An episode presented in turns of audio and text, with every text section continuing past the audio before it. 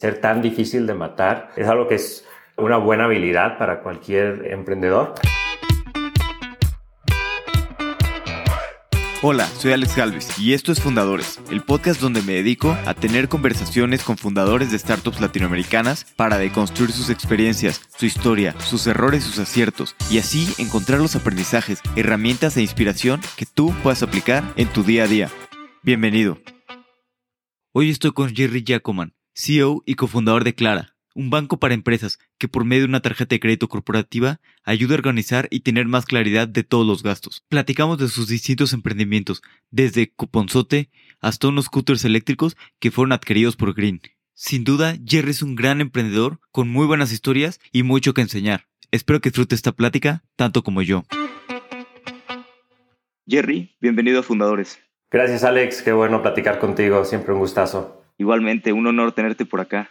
No, ¿cuál? Es mío. Oye, estuve viendo, tienes una gran trayectoria como, como emprendedor.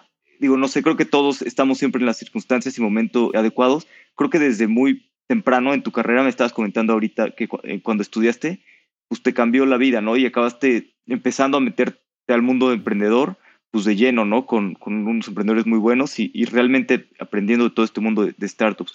¿Con qué planes te metiste a estudiar en Yale y luego qué, qué acabó pasando? Sí, claro, pues bueno, te cuento la historia un poco ahí desde, desde el principio, pues yo nací y crecí en, en Monterrey. Fui uno de esos chavos que pues, me iba muy bien en la escuela y, digo muchas cosas que, que, salían bien y pues a mi, mi papá y mi mamá se, se habían conocido en el TEC de Monterrey y como que siempre era pues el destino seguir, seguir esos pasos y de hecho por fortuna me daban una beca del 100% para estudiar ahí en el TEC de Monterrey, pero un poco les rompí el corazón y decidí pues ir a hacer la universidad, empezar la universidad de Yale.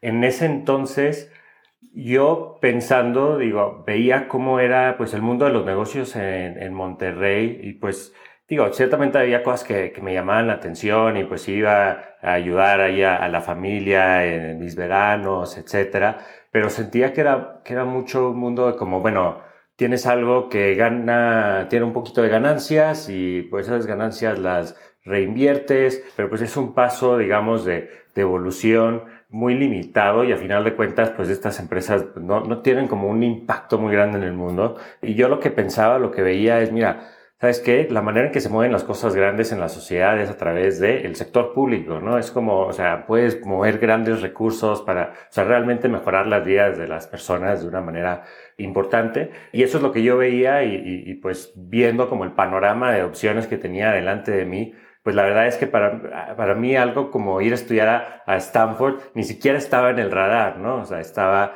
eh, viendo Yale y algunas otras universidades similares y pues al final Yale se me hizo muy atractivo en ese tiempo, pero sigue estando ahí el expresidente Cedillo, que se había eh, graduado del doctorado de economía. Pues yo crecí en los tiempos en donde muchos de los candidatos presidenciales en Estados Unidos habían pasado por Yale, te digo, desde los, los Clinton hasta Bush y Gore y Kerry, y era como, bueno, como para quien quiere tener esta vocación de servicio público, es un gran lugar para pasar cuatro años estudiando la carrera.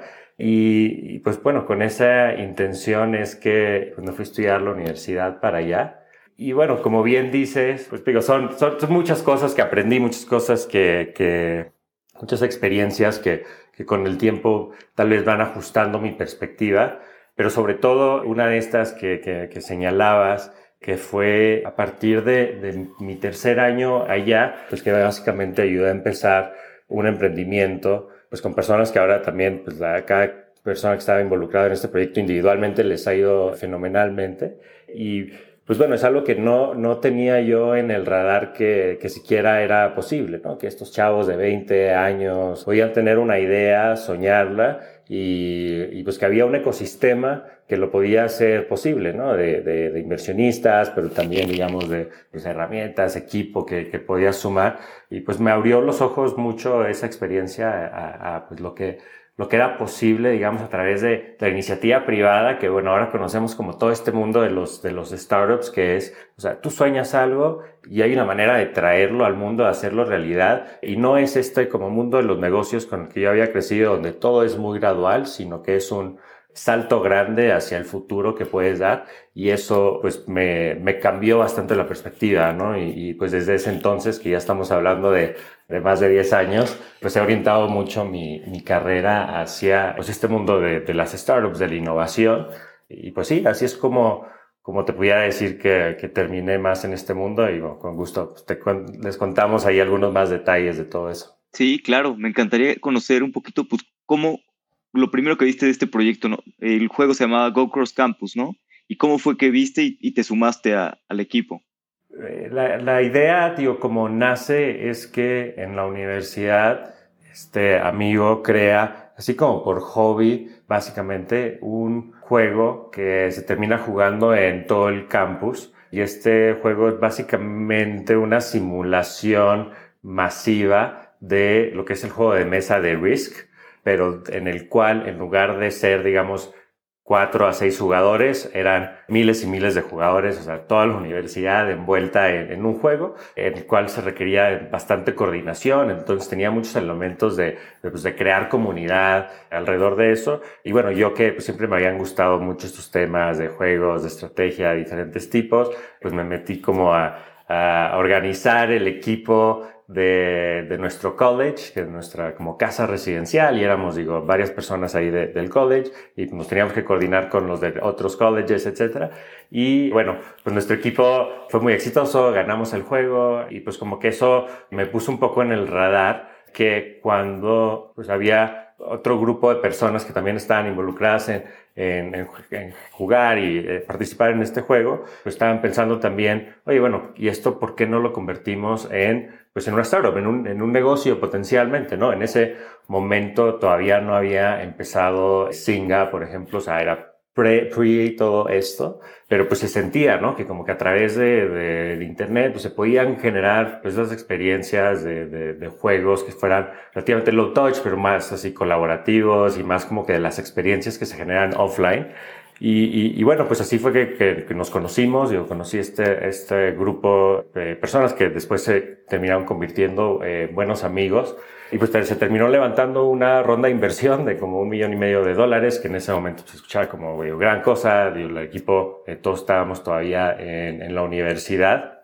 Y recuerdo, digo, me enviaste esa foto ahí que, que salió en la portada incluso de, del New York Times. Y bueno, pues ahí estoy yo y están pues, algunos de, los amigos de, esta época como Brad Hargreaves, Matt Brimer, que ellos dos empezaron General Assembly en, en, en Nueva York después, que es como una de las primeras escuelas orientadas hacia la nueva economía. Eh, yo creo que, ha inspirado muchas otras después de eso. Brad Hargreaves también eh, pues empezó Common, que es como el, la primera startup que realmente popularizó lo que es el, el co-living y bueno, ahora han sido muy exitosos. Eh, está Jeff ahí, que bueno, ahora es un socio en, en, en un VC FinTech. Sean eh, Mera, que es el CEO de HealthTap, una health tech que le está yendo bastante bien, ahí están en Palo Alto. Y pues bueno, pues gran, gran grupo de personas que, que se conjuntó ahí, pues, pues todos ellos siguen siendo pues buenos amigos a la fecha.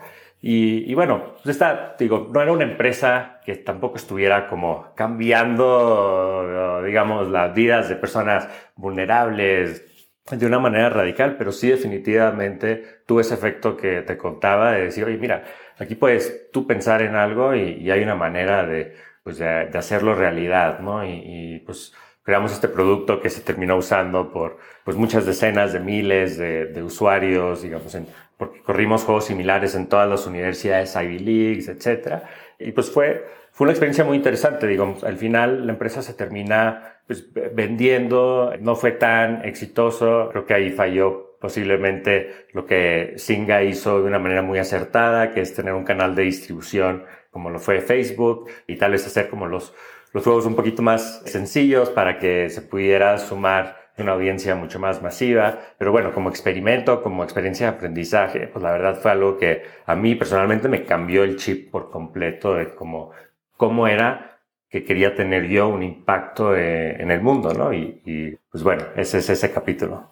Sí, claro, ¿no? Y, y, viniendo en México, que bueno, en esa época, darte cuenta de que existe esto, ¿no? Que puedes crear algo y con talento técnico y con pues, inversionistas y todo, pues puede ser algo que tenga mucho impacto en el mundo eh, muy rápidamente.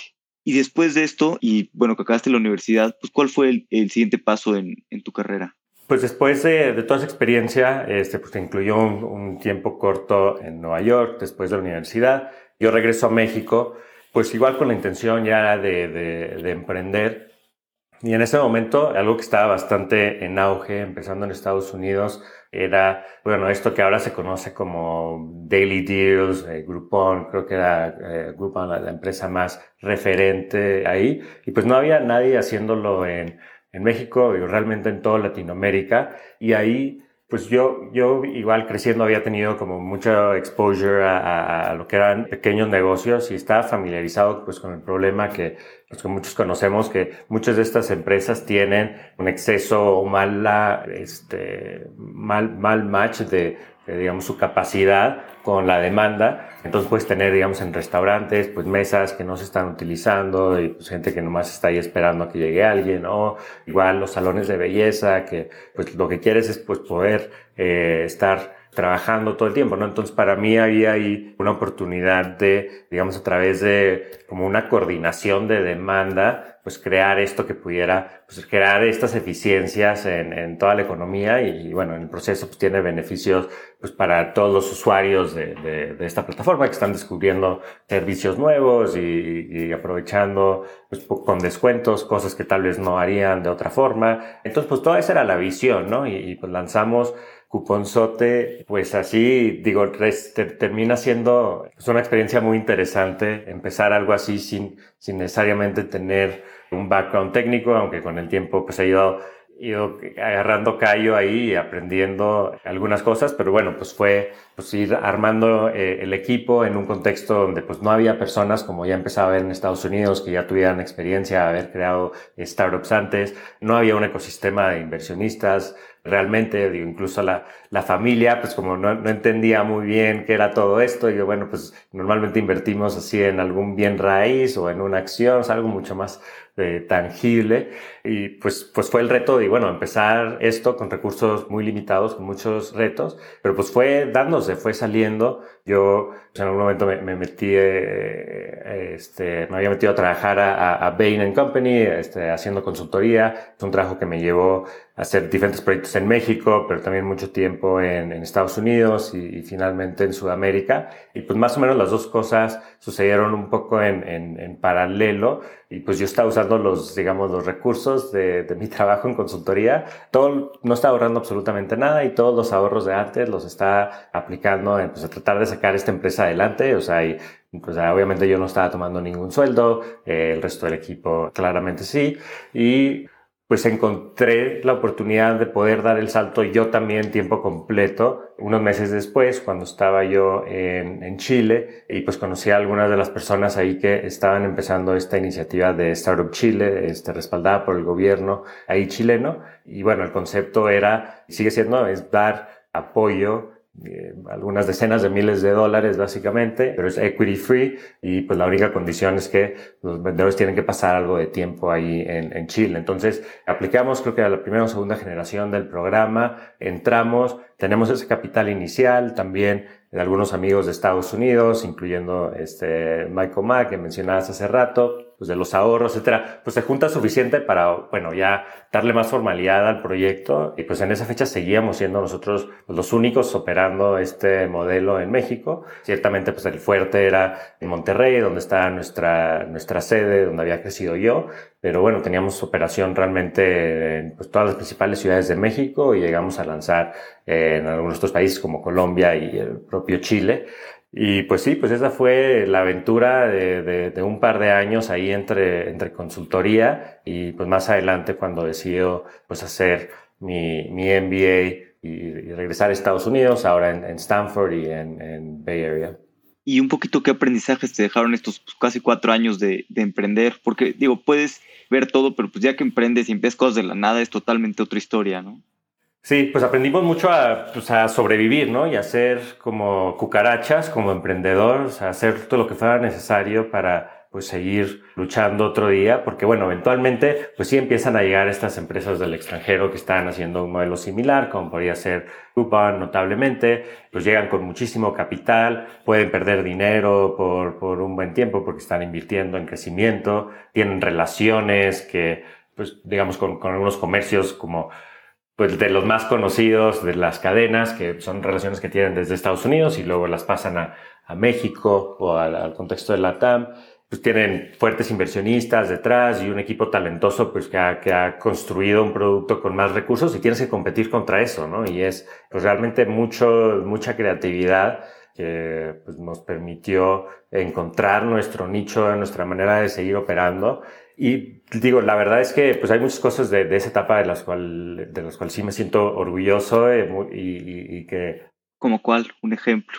Pues, pues lo que es, o sea, poder operar con, con menos recursos en ciertas situaciones de desventaja y, y pues aún poder encontrar esa manera de, pues, de sobresalir dentro del mercado y ser tan difícil de matar, pues creo que es, es algo que es una, una buena habilidad para cualquier emprendedor, pero eventualmente, la verdad es que empezaba a sentir yo que lo que se estaba convirtiendo esto no era digamos, esa visión que, te contaba de, bueno, hacer un match de, la capacidad con la demanda y pues de estas deficiencias que, puedes crear a nivel economía y como la, la, la, visión grande de lo que podía ser, pues la realidad del día a día es que estábamos pues peleando por sobrevivir y, se estaba convirtiendo mucho más en, en, en eso que yo conocía antes como pues un negocio que apenas, digo, sobrevive y, y trata de reinvertir sus ganancias, en, un poco más de crecimiento, un poco más de innovación, pero muy lejos de tener el tipo de impacto que quería, ¿no? Entonces, pues por ahí tomé pues una difícil decisión de pues pasar el proyecto a, otras manos y, y, pues el proyecto siguió por, la empresa siguió por, por un buen tiempo y yo me pues me fui a Stanford a hacer mi MBA muy con la intención de, mira, este no fue el momento correcto por pues, una variedad de circunstancias, no fue el momento correcto para crear la empresa con el tipo de impacto que queríamos tener, que, sabía que era posible, pero pues vamos a pasar tiempo eh, eh, pues mejorando la parte que está bajo nuestro control, ¿no? Que es pues a, mí mismo, ¿no? Y vamos a, aprender de la mejor gente, vamos a crear network, y, eventualmente seguramente va, va, a haber una oportunidad de, de, hacer esto de nuevo con muchos más aprendizajes. Y, y no venía eso tampoco de, de, la nada, ¿no? O sea, yo veía que, eh, por ejemplo, en, en, nuestro mismo espacio, lo que es Cuponzote, había una empresa en Brasil que es Peixe Urbano, que estaba liderando eh, Julio Vasconcelos, que ahora es inversionista nuestro en Clara, y bueno, veía pues qué tiene él en su perfil que me pueda faltar a mí, y una de esas cosas era, pues había hecho su MBA en Stanford y había trabajado, en su caso, en, en Facebook, pero digamos en Silicon Valley más ampliamente.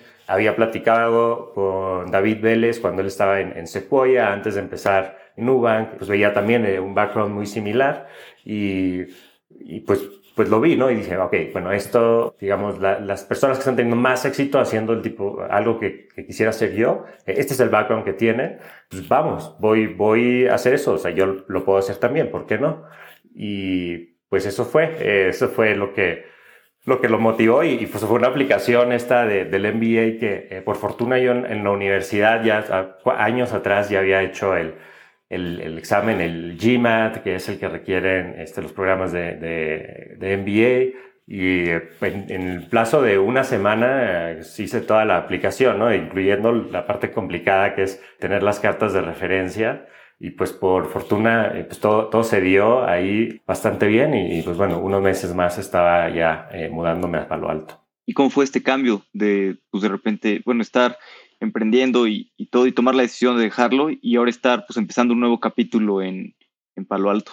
No fue, no fue una transición tan, tan sencilla en el sentido de que sí sentía yo algo de, de culpa de, de, estar dejando atrás el proyecto que, que teníamos y, y, pues le había puesto todos mis ahorros, todo, todo, le había puesto pues, todo mi corazón y, y entonces no, no fue una no fue una transición tan, tan limpia, de hecho seguía ahí uh, un poco involucrado, pero creo que en, en, algún momento también me di cuenta que, pues, saber cómo quit, ¿no? Renunciar, o sea, decir, mira, o sea, hasta aquí llegó esto, aquí llegó mi participación en esto, pues fue, fue un momento como muy saludable poder hacer ese clean break y, pues bueno, estar 100% enfocado a, esta nueva etapa. Y una vez que pasó eso, pues la verdad es que lo empecé a, a disfrutar bastante y, y, pues bueno, fueron dos años, bueno, no son ni dos años, la verdad esta, esta onda del MBA se, se termina pasando bien rápido, son más como 18 o 20 meses, pero pues bueno, creo que, que fue una, una gran experiencia a final de cuentas. ¿Y qué te acuerdas? Ahorita sonreíste bastante. ¿Qué te, de esos años de, del MBA en Stanford? O sea, entiendo que es complicado, ¿no? el sentimiento de culpabilidad de dejar el proyecto atrás, pero ya estando en Stanford y, y, ya que acabaste y tu MBA, ¿qué sentimiento te deja al final y qué crees que fueron los mejores aprendizajes? Pues ciertamente hay, hay muchos, digo, cosas fundamentales que, que, debe saber cualquier líder de negocio. Y digo, yo tenía pues el, exposure antes de haber trabajado en negocios familiares y de trabajar en consultoría, pero pues creo que realmente hay como muchos skills que cualquier líder de, de una función de negocio debe tener, que pues vas aprendiendo. Pero más allá de eso, yo creo que realmente es uno, pues tener como todos los días este exposure a pues algunos de los profesores que eran pues, inversionistas reconocidos como eh, Andy Radcliffe, que había fundado Benchmark y que, que bueno, pues tiene, o sea, desde, eh, o sea, traen, digo, profesores como él que traen también a, a, muchos otros inversionistas y a emprendedores de los más exitosos y pues muchos están, estaban ahí o están ahí en, en el Bay Area, digamos, muy fácil para ellos venir a, a una clase y platicar contigo por una hora, pues como aprender mucho de las experiencias de, los otros, ¿no? que va desde lo teórico que te podían presentar en una clase hasta lo muy práctico, pues como tener, pues el poder enriquecer la perspectiva de uno con toda esta experiencia acumulada de todas de estas diferentes personas que, que pues la han, o sea, la han hecho súper bien y, pues pues e, eso básicamente, ¿no? O sea, tener como condensado en, en tan poquito tiempo tanta experiencia colectiva que está a tu disposición, ¿no? Y, bueno, creo que eso, esa red, pues continúa, ¿no? De, una u otra forma, pues ahí es relativamente fácil, pues contactar a, a, cualquiera de los amigos de la clase, de otras clases diferentes, los profesores. E, es algo que, pues sí hizo una, una diferencia, pues grande en cómo acelerar ese aprendizaje para mí. Okay. Y ya que saliste, decidiste volver a emprender. ¿Cómo fue esto tu proceso? ¿Dijiste, no, ya seguro voy a emprender? ¿O pensabas trabajar algún tiempo en algún lado y de repente surgió esta, esta idea, esta oportunidad?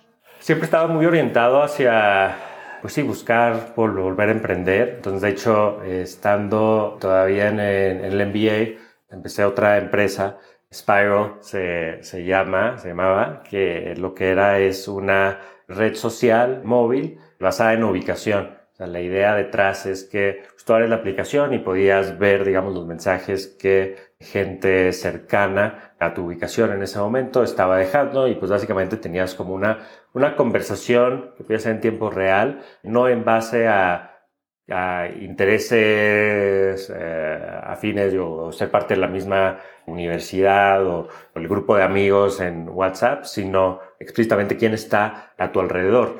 Y, y, y, pues bueno, creo que igual también ahí hay toda una visión de cómo esto pues puede ayudar a, a, a crear, a fortalecer comunidades físicas cuando mucho pues empieza a mover eh, exclusivamente a ser en línea, o sea, o tienes personas que viven vidas muy, muy diferentes, pero están, digamos, son, son vecinos y dejan de tener esa interacción. Entonces, pues era algo que, que, que, que, me llamó mucho la atención, que me motivaba y bueno, nos juntamos un, un gran equipo de, de personas ahí a trabajar en este proyecto, este, incluido de nuevo sale el, el este, mi, mi, amigo Michael Ma, Daniel Sterenberg, Jorge Posas, que estaban ellos también en, en Stanford y, y bueno, ambos de ellos eran pues grandes talentos en, en computer science, digamos, Jorge había sido el, el score más alto en el examen de Ceneval de, su carrera, está estudiando una maestría técnica eh, ahí en Stanford,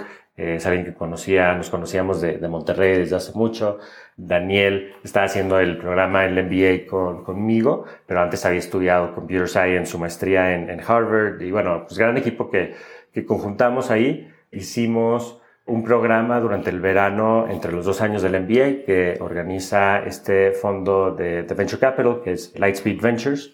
Bueno, ahí tienen su oficina, digamos, justo al lado del campus de, de, Stanford. Y pues bueno, pasamos el verano trabajando ahí desde las oficinas de ellos, nos dieron, digamos, algo de capital, o sea, no strings attached para hacerlo. Teníamos contacto con, con varios de los partners del fondo, especialmente con, Jeremy Liu, que había invertido en Snapchat, entonces como que era una celebridad y tenía mucho contexto para, para ayudarnos en lo que estábamos haciendo.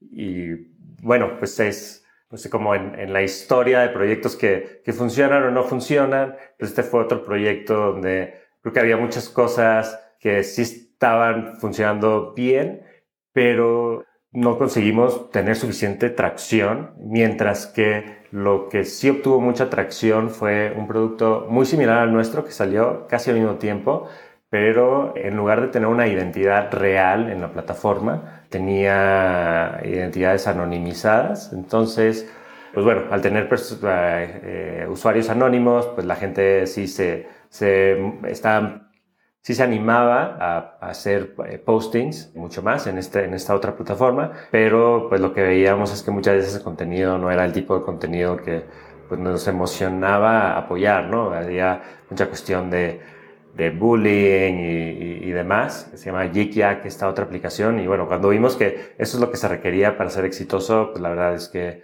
pues bueno, decidimos básicamente poner en pausa eh, ese proyecto, digamos, finalizando el verano. Habíamos conocido al equipo de, de Taringa, este, de Argentina, y pues bueno, terminamos vendiéndoles la tecnología, lo que hicimos, este, ahí para, para sus usos y pues moving on, ¿no? O sea, el siguiente capítulo y que yo creo que por ahí, o sea, a mí no, no, no me da pena, no me da miedo, o sea, hablar de, de, este tipo de fracasos, porque creo que son parte importante de, de pues, construir el camino al éxito de, de, cada quien y, pues aprendes, ¿no? Y claro. cada una de estas experiencias y me llevo un montón de aprendizajes. Pero bueno, sí, ese fue el, el cierre de, ese capítulo. Yo pues, termino de estudiar el MBA y pues después de eso, pues bueno, empiezo a trabajar en, eh, como, como eh, exec en, en empresas en, en, San Francisco, en Silicon Valley, decidiendo, bueno, mira, no, no necesariamente tengo que yo ser el, el founder de, de, una idea, si hay algo que realmente me, me, me, motiva, me apasiona ayudar a ser exitoso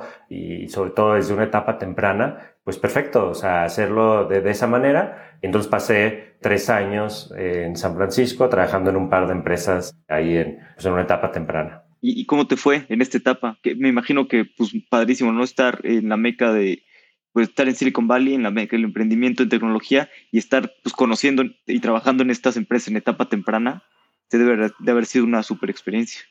Sí, la verdad que sí, era, pues, de cierta manera como un sueño hecho realidad.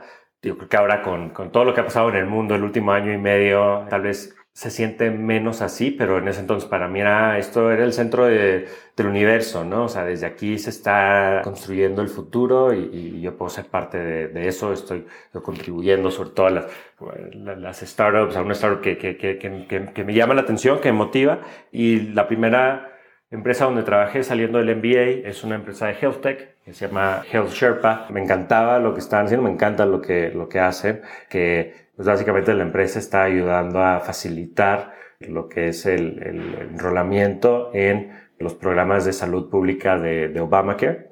La empresa esta nace porque el primer rollout que hicieron de, de, de Obamacare pues, había sido un, un desorden, ¿no? Este, era imposible para la gente encontrar su, su plan, digo, no habían hecho como una buena estimación de, cuánto tráfico iba a haber, UI, UX, este, dejaba mucho que desear, y lo que hicieron George y Ning, que eran los, los, son los fundadores de esta empresa, es pues, básicamente así, modo hackathon, crear un flujo de enrolamiento alternativo eh, que fue pues súper exitoso, salieron en todos los medios nacionales en Estados Unidos, y, y, bueno, pues es, o sea, fue, fue muy gratificante ver el crecimiento ahí eh, de pasar de decenas a cientos y ahora incluso eh, son millones de personas que hacen su enrolamiento cada año con esta tecnología y pues hacer, poder formar parte de eso fue, fue súper gratificante, digo, justo el tipo de cosas que, que quería eh, estar haciendo. Esa empresa ahora, digo, pues es bastante exitosa. A diferencia de muchos startups, decidieron dejar de seguir tomando el capital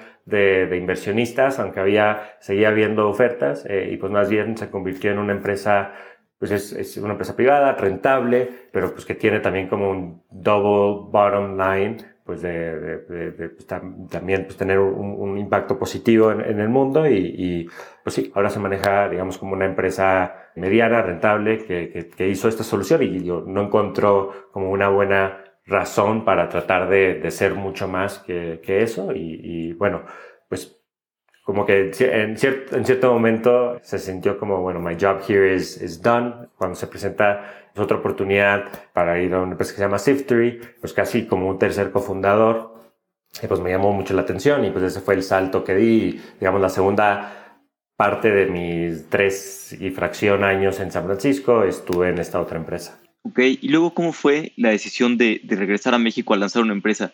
Porque ahí ya, ya estabas con Nico, porque entiendo que se conocieron en San Francisco, ¿no?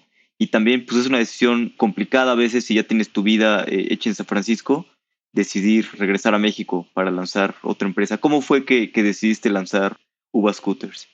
Sí, pues sí, efectivamente, digo, ahora quién, quién es ahora mi, mi esposo, mi eso, Nico, eh, nos conocimos en San Francisco, aunque en realidad nos debimos haber conocido antes porque mi hermana y él eh, habían ido, estaban en la misma clase en, en, Yale, en la universidad. Ambos habíamos trabajado en consultoría, él eh, en BCG tiempo completo, yo había hecho un verano ahí y habíamos estado como en varios eventos donde nos teníamos que haber conocido, pero bueno, no se dio hasta que pues, el algoritmo de Tinder nos, nos, nos unió en San Francisco, pues, gracias a la geolocalización.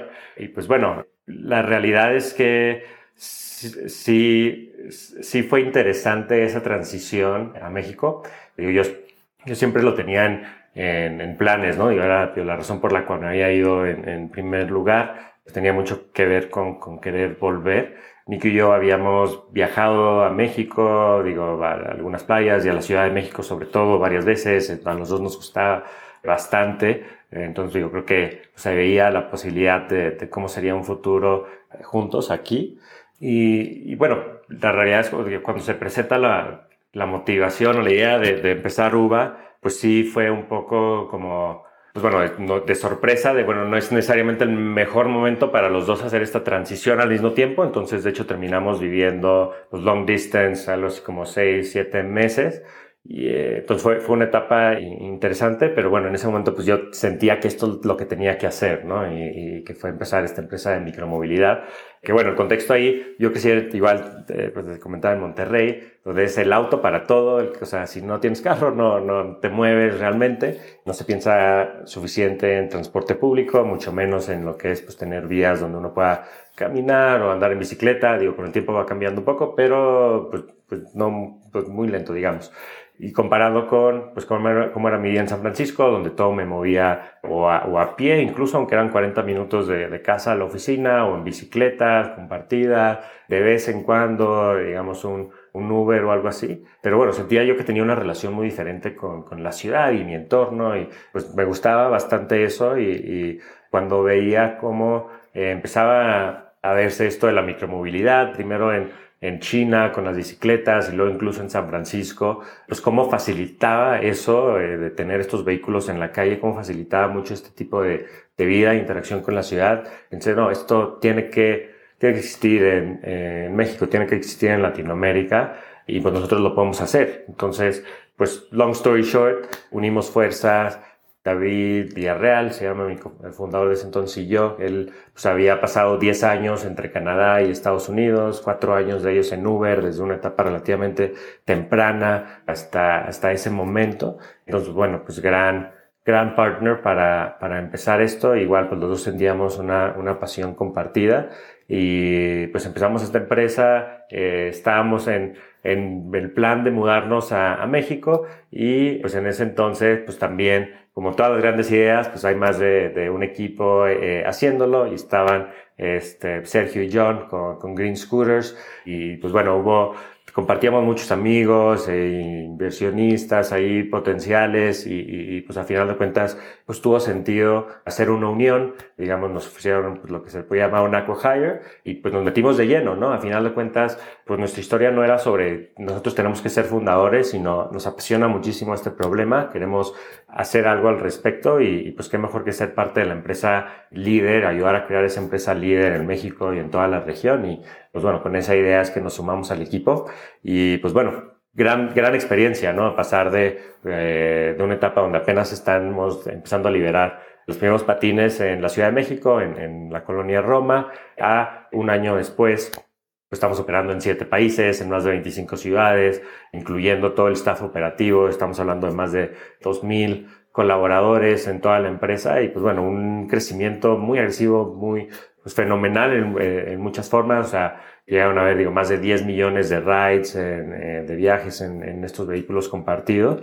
Y pues muy gratificante ver el impacto que estaba teniendo eso, obviamente con retos, digo, cosas que, que, que se están mejorando y por mejorar pero, pues bueno, creo que pues ahora que no están estos vehículos en nuestras ciudades, digo, mucha gente me lo comenta, nos lo comenta, pues que, que, los extrañan y, y, bueno, creo que por ahí sé que hay, hay planes de algunas empresas de, de, regresar a México y a la región, entonces scooters y bicicletas compartidas y pues bueno, looking forward to that. Para nosotros, pues lo que fue la experiencia ahí eh, eh, también fue una gran inspiración para lo que decidimos hacer después, que es ahora Clara, porque pues básicamente comparamos lo que varios de los que empezamos Clara habíamos vivido antes en Estados Unidos, el tipo de herramientas que las empresas eh, allá tenían disponibles, lo comparamos con lo que teníamos disponible en, en LATAM, en, en Green, y, y, pues vimos cómo nos afectó mucho pues, en no tener las herramientas sobre las cuales crear mejores procesos para lo que es toda la gestión de, del gasto de la empresa. Porque, bueno, cada empresa puede ganar obtiene sus ingresos de, de, maneras diferentes, pero ninguna se salva de tener que pues, usar el recurso que tiene de una manera efectiva. Y, y bueno, pues empresas como, como Green y muchas otras que, que quieren ser, no solamente mantener un buen control, sino ser ágiles y poder tener ambas cosas al mismo tiempo. Entonces, pues Clara nace a partir de pues vivir los pains que, que, ahora estamos resolviendo, que buscamos resolver con Clara, que van, pues son para todo el equipo, ¿no? Son desde la, o sea, el, el, el, individual spender, o sea, la persona que tiene que gastar algo en representación de la empresa, ya sea por viaje o porque necesitan alguna herramienta, sea física o de software, o si necesitan meter, digamos, un purchase order para algo que lo puedan hacer de una manera ordenada, que quede, quede bien documentado, a tener managers que tienen eh, eh, sus presupuestos y saber cómo van ejecutando contra eso, a pues equipos de finanzas y contabilidad que pues hoy en día, eh, antes de Clara, se pueden tardar pues demasiadísimo tiempo en cerrar sus libros, en asegurar de que todo cuadre, pues mucho ir y venir en, por ejemplo, lo que es el el match de cada gasto con su factura, que es algo que Clara facilita bastante, permitiendo hacer eso de una manera automática con tecnología, porque podemos conectar la cuenta del SAT de, la empresa y con metadata, pues cada gasto que pasa por Clara, automáticamente hacerle su match, su vinculación con la factura que le corresponde y bueno, herramientas así que, que, que, que ayudan a la compañía en todos sus niveles a pues, gestionar su gasto de una mejor manera. Y pues bueno, en el tiempo que ahora que llevamos en el mercado, súper entusiasmados con pues, toda la adopción que, que, está teniendo Clara, pues con grandes empresas que van, digo, startups como Kavak o Corner Shop o los unicornios brasileños, que, que son nuestros clientes en, eh, en México, a empresas, digamos, más tradicionales, incluso un banco, digo, hay como 30 bancos en México, uno de esos 30 bancos este, ya está usando Clara, hay algunos otros que, que también nos han estado buscando para alianzas, etcétera. Pues entonces creemos que pues vamos, vamos on the right track. Al final de cuentas, evaluamos nuestro eh, éxito por, pues por el impacto que estamos teniendo en las empresas eh, con las que trabajamos y regresando pues estas experiencias previas es, o sea, queremos que la, la siguiente empresa como, como, como Green pues, pueda ser más exitosa gracias a que tienen mejores soluciones, mejores herramientas con que trabajar, como Clara. Y pues, pues sí, en eso estamos, Alex. Claro, no, y este tipo de problemas, este, sobre todo las facturas, ¿no? En México y tener todos los gastos, pues entre más vas creciendo se van volviendo un problema más grave y a veces no se ve tanto, pero pues te lleva muchísimas horas, hombre, ¿no? Tener todo en, en orden, cuando, pues como dices, ¿no? Teniendo un buen software se puede automatizar todo te da este, pues, muchas mejores herramientas para la empresa y más claridad también, ¿no? Para que tengas visualización de, de dónde se está gastando el dinero y que se esté gastando bien y todo este tipo de cosas. Sí, totalmente. Y a, y a través de las herramientas que creamos con Clara, yo sin hacer todo el pitch de ventas, pero es mucho va de vuelta a o sea, cómo ayudar a los equipos a que puedan empatar la agilidad con el control, la buena gestión de sus recursos. Oye, y regresando un poquito al inicio de Clara, Y porque, por ejemplo, pues has, tenido diferentes cofundadores en Nuba, bueno, diferentes cofundadores a lo largo de, las diferentes empresas.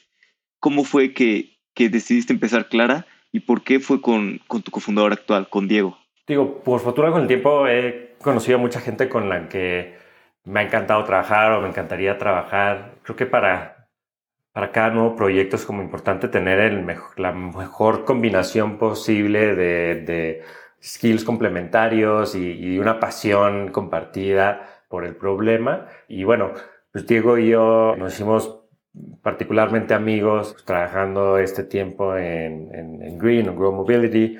Los dos éramos líderes en diferentes áreas de, de la empresa, pero creo que como un poco a distancia, pues teníamos mucho respeto por el trabajo eh, uno del otro. Ciertamente yo tenía pues, bastante admiración por el trabajo que, que, hacía él y lo que había hecho antes con Richify, que bueno, eh, pues me gusta presumir que, que, lo que hacen eh, eh, eh, ese equipo, pues es, digo, es, tecnología que se hizo desde nuestra región, desde México, que se ha usado en todo el mundo y es un poco como, bueno, el, el algoritmo que hacían estos del programa de televisión de Silicon Valley, pues hay como muchas similitudes en la aplicación y así, mira, pues sí, este es, esto es lo que hacía pues Diego y, y, su equipo.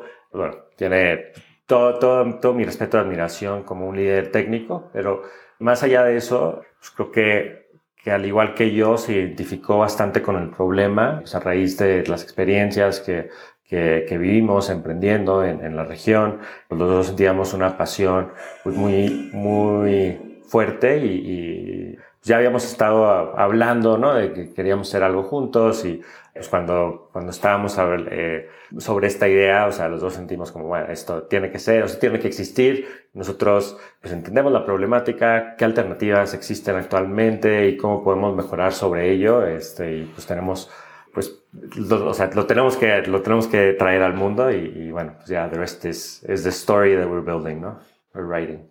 Sí, ¿y cómo fue esos primeros pasos de, pues otra vez, bueno, fundar Clara y pues algo que es pues que es un producto complicado de hacer y que lleva, lleva dinero, ¿no? ¿Cuáles fueron sus primeros pasos cuando decidieron fundar Clara?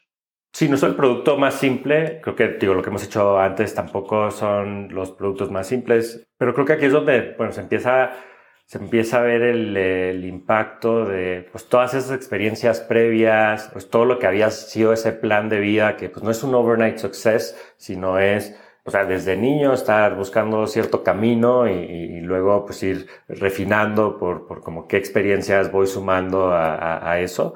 Que pues la realidad es que la, la primera ronda de presemilla que levantamos, pues salimos nosotros de, de Grow pues cuando empieza todo esto de, de, la pandemia, ¿no? Y ese momento en particular no era el mejor tampoco como para para estar empezando algo y había todavía mucho nerviosismo entre inversionistas y demás, pero pues a pesar de todo eso, pues muy pronto, o sea, todavía estábamos en esa fase de transición, diría, y, pues muy pronto ya estábamos levantando nuestro capital inicial.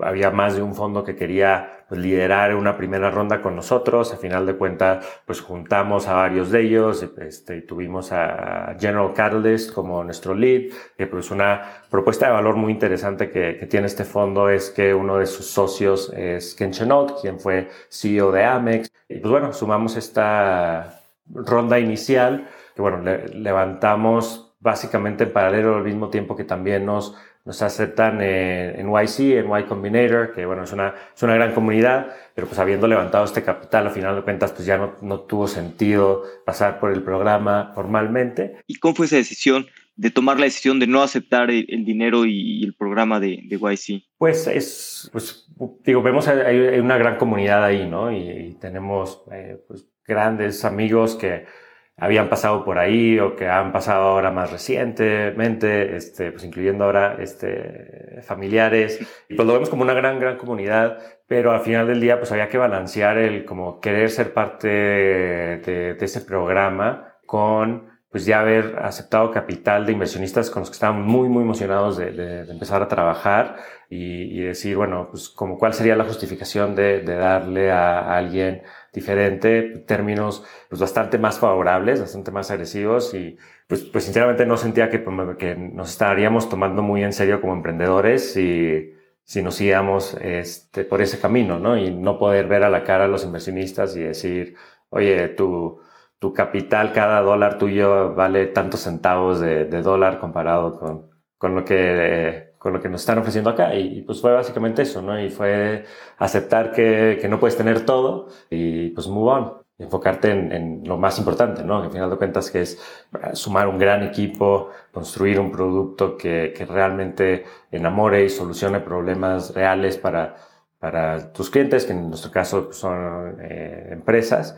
Y pues eso es lo que hicimos, o sea, levantamos la ronda y nos enfocamos en eh, pues, seguir sumando el mejor talento, a la mejor gente que conocemos, tanto de, que había trabajado con nosotros en, empresas anteriores, como pues, gente que viene a complementar muy bien lo que ya traíamos Diego y yo a, la mesa y en, el desarrollo del producto, ¿no? Y o sea, realmente pasar mucho tiempo hablando con, quienes ahora son nuestros clientes, entender sus necesidades, construir un producto en torno a, eso. Y, y, fueron pues como nueve meses desde el levantamiento de la ronda a que anunciamos el lanzamiento del producto y de la ronda presemilla, que fue eso pues, en marzo de este año, hace cinco meses. Sí, no, totalmente. Entiendo la, el razonamiento, ¿no? De, de respetar el, el, pues el dinero de tus primeros inversionistas y que no se puede tener todo en la vida, ¿no? Oye, y hablando de ahorita que están teniendo un crecimiento súper acelerado en Clara, la verdad es que el producto está increíble, resuelve un, un súper problema. Bueno, levantaron otra ronda de capital eh, bastante grande, 30 millones de dólares, y pues van muy bien, ¿no? Van creciendo mucho. Pero, ¿quieres saber? Por, porque por otro lado, me llama la atención que tu pareja, pues también tiene su propia startup de la que es fundador, es CEO, y va súper bien también, ¿no? Tiene un muy buen producto y están creciendo mucho pues, ¿cómo es para ustedes su, su, relación en esta parte de que, pues, cada quien por su parte tiene su propia empresa y que van súper bien y que es súper complicado, ¿no? Construir, pues, cada quien su empresa, aparte muy distintas. ¿Cómo viven toda esta parte en, pues, en, en la relación? La verdad es que es bastante, bastante divertido y, y un gran apoyo. Y, y, yo diría, yo ahí de trasfondo, una de las cosas que facilita para mí volver a, a, México es pues, tener un life partner como, como Nico y pues bueno, el contexto ahí de, eh, pues, la homofobia que, que, pudiera haber y que pues me tocó vivir en etapa anterior cuando estaba acá en México y decir, oye, mira, ¿sabes qué? Os estoy volviendo a hacer el tipo de cosas que, que, que quería volver a hacer y vivir el tipo de vida que pues es pues ah, es, es quien soy, ¿no? O sea, no tengo que, pues, esconder nada, ¿no? Entonces, pues, la realidad es que ese, ese apoyo, esa relación, pues ha sido muy, muy importante personalmente para mí y pues en cuanto a lo que es tener, digamos, dos, dos founders o CEOs, pues en, en la misma casa, pues, o sea, te, te diría, es, es, bastante divertido. Ciertamente hay, hay retos porque pues hay como un aspecto de que ambos estamos en el board de, del otro, este, aunque los otros board members no, no lo sepan, pero hay como un, un, adicional board member ahí invisible, pero a veces es como, bueno, porque los dos también somos muy operadores, pues los dos tenemos ideas de, oye, deberías de hacer esto, deberías de hacer lo otro, y, este, o, o con cierta, cierta urgencia. Y, entonces a veces es como que, a ver, bueno, ya, déjame yo, esta, tú, Casá y yo, Clara, y... Pero no, la verdad es que en general es, es, es pues súper gratificante la experiencia. Claro, me imagino. No, y pues siempre, ¿no? La pareja siempre acaba siendo este, un board member invisible, ¿no? Porque pues les pides consejos, se hablas de cualquier problemática y, y demás. Y pues ahorita que los dos son súper buenos operadores, pues qué mejor pues que se puedan apoyar, ¿no? Uno al otro.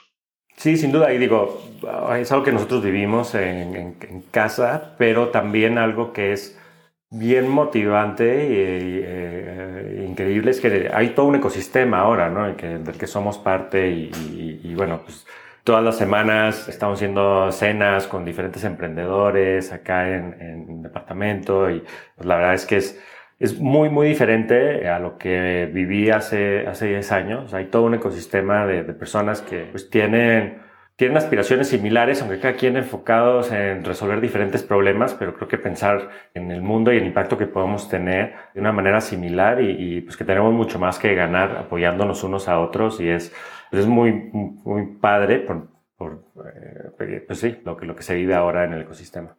Claro, sí, no, el ecosistema creció muchísimo y como dices, ¿no? Cada vez hay más founders este, creando y resolviendo problemas y pues da gusto, ¿no? Ver la comunidad que se ha creado y, y como todo, pues todas las personas ayudan, ¿no? A los demás. Sí, sin duda. O sea, y, y es la crear ecosistema, o sea, si, si comparo, o sea, pienso cómo han evolucionado las cosas eh, en esos 10 años desde un primer emprendimiento hasta ahora, es pues que hay muchos más eh, y muchas más founders con, con o sea, mucha mejor preparación, experiencias previas, pero también hay todo un ecosistema de talento que ha pasado por grandes empresas que, que digamos, nutren pues, a, las empresas a las que se van moviendo y eso, pues si, sin eso es imposible pues, crecer una empresa como estamos viendo ahora que sucede en el ecosistema. Y también por último los inversionistas, ¿no? Que van desde personas, digo, más como tú, Alex, que están este, desde una etapa bien temprana, pues buscando apoyar a emprendedores. De hecho, Nico y yo estamos haciendo también angel investing a pues los fondos locales, regionales, de etapa temprana y, pues los fondos globales que están volteando a ver a, la TAM. O sea, creo que conjuntando todas esas piezas de founders, talento, inversionistas, pues es lo que hace posible este, este momento que vivimos ahora. Totalmente, totalmente de acuerdo. Este, bueno, va, vamos a pasar a la última parte, que es la serie de preguntas finales. Las preguntas son cortas, las respuestas, pues como, como, tú, como tú quieras. ¿Cuál es el libro que más has recomendado? Ahora tenemos un cachorrito nuevo de tres meses acá en el departamento y, un libro que disfruté bastante se eh, llama The Culture Clash, que es como bastante in, insightful a, digamos, cómo, cómo piensan los, los perros y, como mejores prácticas para eh, pues que sean el tipo de, acompañante que quieres que, que, sean. Pero bueno, ha sido divertido como pues, pues salirte un poco de, de pues el día a día y, y ponerte a, a, entender cómo piensa un organismo diferente. Y, y ha sido bien padre. Yo no, no crecí con, con, con, con, un perro, no es la primera vez que tengo uno. Y, y, y tal vez eh, esto ya lo han pensado muchas otras personas, pero yo por primera vez estoy viendo cómo, o sea, me está sorprendiendo lo que es eh, los perros como organismo, porque, o sea, tú tienes un periodo de embarazo de tres meses, eh, sí. este, y luego este, digo, nuestro perrito Bernie tiene tres meses y ya, o sea, uno corre más rápido que nosotros, tiene una personalidad, es como súper inteligente y dices, bueno, pues un humano, o sea, pues a los seis meses todavía digo, apenas va a pasar al, tercer trimestre, ¿no? Y, o sea, un bebé de, un año pues no, no tiene como la, la habilidad motriz que, tiene un perro. Entonces, es, digo, es, es como padre pensar en, en, en, en yo quedo bastante impresionado este, cuando, cuando lo pienso un poco, pero bueno, de una u otra forma aquí, aquí seguimos los, los humanos en nuestra lucha. Sí, sí, sí, no, voy a leer ese libro. Yo también tengo un perro, he leído otros como de cómo entrenarlo y así, pero me, me encantan los perros. y es padre, pues además, como dices, aprender, pues son bien distintos ¿no? a nosotros, aunque similares. ¿Qué es algo que creías muy profundamente hace 10 años que era verdad y a qué hora ya no crees eso? Yo creo que hace 10 años pensaba que, digamos, ser gay y de alguna manera iba como a definir mi vida bastante y pues tenía que pues pensar en, en, en, mi vida de una cierta manera porque pues, no, no iba a tener las mismas oportunidades abiertas. Y bueno, creo que 10 años después, pues creo que es como un afterthought eh, todo eso y, y, pues es ver la, la evolución que va teniendo la sociedad, digo, también la confianza que va teniendo uno y este, pues poder compartir la vida con alguien que, que, que, uno la quiera compartir. Pues eso, sí, un cambio grande, digo, fuera de todo lo que ya hablamos de emprendedurismo. Buenísimo, no, no, eh, totalmente, y qué bueno también que, que, como dices, pues se ha visto el cambio, ¿no? De, de 10 años para acá, que se, se puede, ¿no? O sea, por San Francisco, pues es una ciudad en la que pues, puedes vivir muy bien abiertamente eso y tal vez no estamos tan allá como nos gustaría en México, pero pues las cosas van hacia allá, ¿no? Que, que es lo que importa. Sí, sin duda. ¿Hay algún punto de inflexión en tu vida que haya cambiado la forma en la que piensas? Pues, pues hay varios, pero, pero ciertamente esa formación en la universidad, ¿no? De o sea, haber entrado eh, pensando que iba a dedicar mi vida al, sector público, que esa era la manera de tener impacto a escala y descubrir pues esta manera completamente diferente a través de la iniciativa privada, este, a través de pues, lo que son las startups, puede tener uno un impacto eh, pues incluso mucho mayor de lo que, de lo que hubiera imaginado este, en ese entonces. Claro. ¿Hay alguna opinión que tengas que poca gente comparta?